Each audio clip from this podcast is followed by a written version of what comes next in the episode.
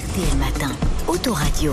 Allez, on passe la première, c'est toute l'actualité automobile avec Christophe Bourou, notre pro. Bonjour Christophe. Bonjour Stéphane, bonjour à tous. À la une ce matin dans Autoradio, le GPL. Ah oui, c'est le grand retour en grâce du gaz de pétrole liquéfié qui permet de rouler à moins d'un euro le litre, plus 180% d'augmentation des ventes en un an, ça cartonne. Et avec la ristourne de 18 centimes d'euros à la pompe par litre depuis vendredi, cela devient encore beaucoup plus intéressant. Faut-il pour autant se laisser tenter? On vous dit tout.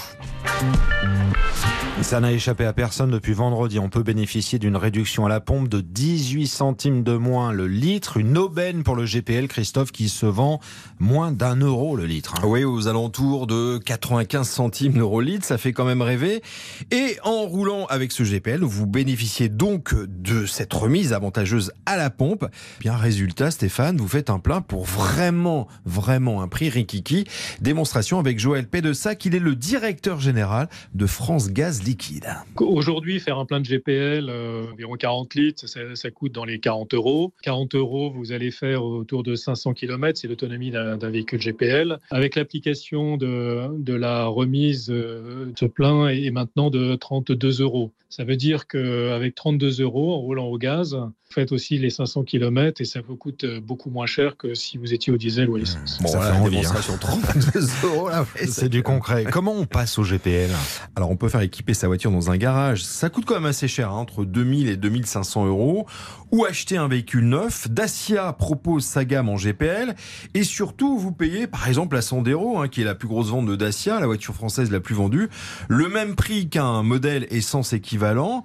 En revanche, attention, euh, avec euh, du GPL, vous consommez ouais. plus de l'ordre de 20% qu'avec du sans-plomb. Et du coup, c'est économique malgré tout? Oui, le coût au 100 km reste malgré tout très inférieur à celui d'une essence ou d'un diesel. Donc, euh, si vous faites l'amortissement d'un équipement GPL en seconde monte, c'est à peu près 30 000 km. C'est peut-être un petit peu moins aujourd'hui, on est plutôt autour de 25 000 km si l'écart entre le GPL, le prix du GPL et le prix de l'essence reste au niveau euh, actuel.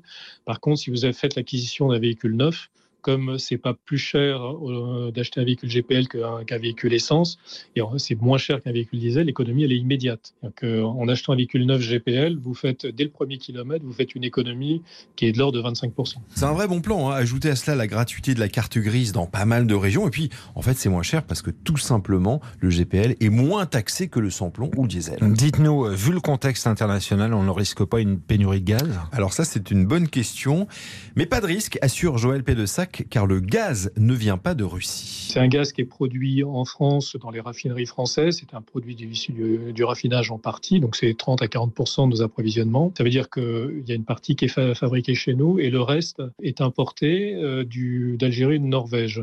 Et il n'y a pas de GPL en Europe de l'Ouest qui provient de, de Russie. Mmh.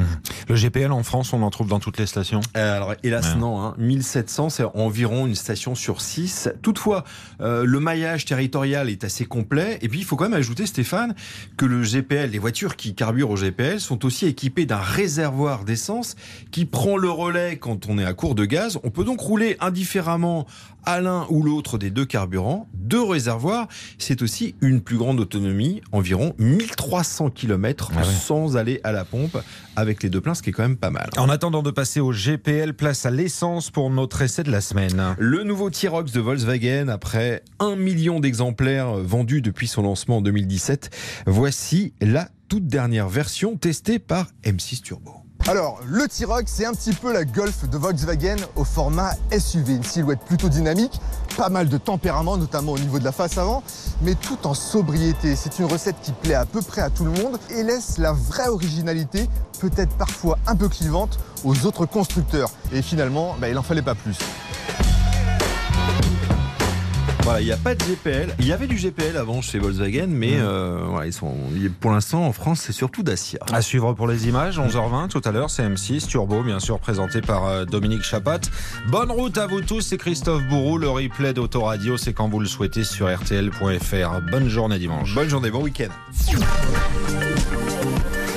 très beau ce matin, mais il fait froid dans l'Ouest. Chez Pascal, fidèle auditeur de Saint-Ine, qui nous envoie des photos sur le compte Twitter. Vous êtes très nombreux, bien réveillés sur les réseaux sociaux.